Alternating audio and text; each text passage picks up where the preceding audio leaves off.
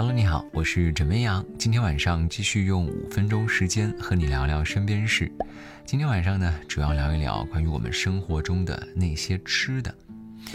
如今疫情还未结束，大家千万不能大意。而十八号，国务院联防联控机制发布疫情防控指南，提醒食品消费者，不要在水龙头下直接冲洗生的肉制品，防止溅洒污染。但生肉不直接冲洗该怎么洗呢？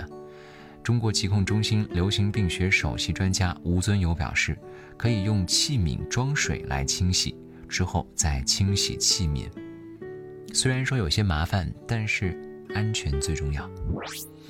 接下来分享的另外一个也是跟大家息息相关的事，就是关于饭菜的存储。饭菜吃不完放冰箱，这是基本操作，不能浪费。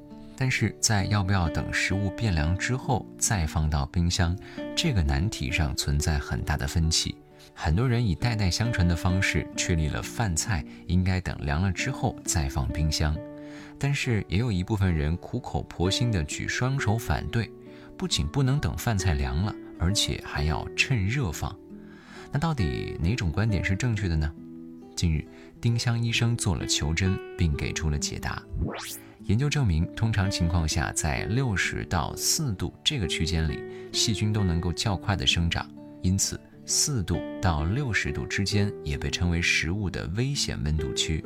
所以，饭菜在进冰箱之前的时间要越短越好，多在室温下放一分钟，就多一分钟的危险。显然，要降低食物上的致病微生物繁殖速度，最有效的策略应该是在食物烹饪好以后。那个时候呢，食物的温度是比较高的，所以要尽量的缩短。用大白话来说呢，就是任何美食只要你不准备吃了，就应该尽快的降温至四度以下保存。那到底是要多快呢？这么说吧，哪怕是一盘热气腾腾刚出锅的菜，但是你不准备马上吃，就可以装进带盖儿的密封盒子里，放到冰箱。总之，趁热放，越早降温越安全。推荐各位使用带盖儿的密封盒保存，可以让食物不串味儿，还能够减少水分的蒸发，好处很多。除了做好的菜，买回来的不准备马上吃的菜，也需要尽快放到冰箱里。美国食品药品监督管理局建议，不超过两个小时。生肉、禽肉、海鲜、蛋类以及其他需要冷藏的食品，都不要放在室温下超过两个小时。如果室温超过三十二度，这个时间要缩到一个小时。说完之后，有人可能会担心一个问题：热菜直接放进去会伤冰箱的吧？答案是不会。热饭、热菜放入冰箱会短暂的提高冰箱温度，没错。但是冰箱冷藏室装有温度传感器，传感器感受到温度升高呢，会立刻启动降温程序，让冷藏室恢复到低温的状态。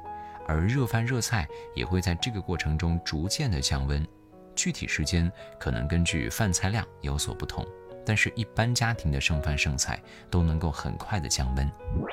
这个时候呢，又有人会担心了：热菜热饭温度很高啊，会不会把旁边的菜也给弄坏呢？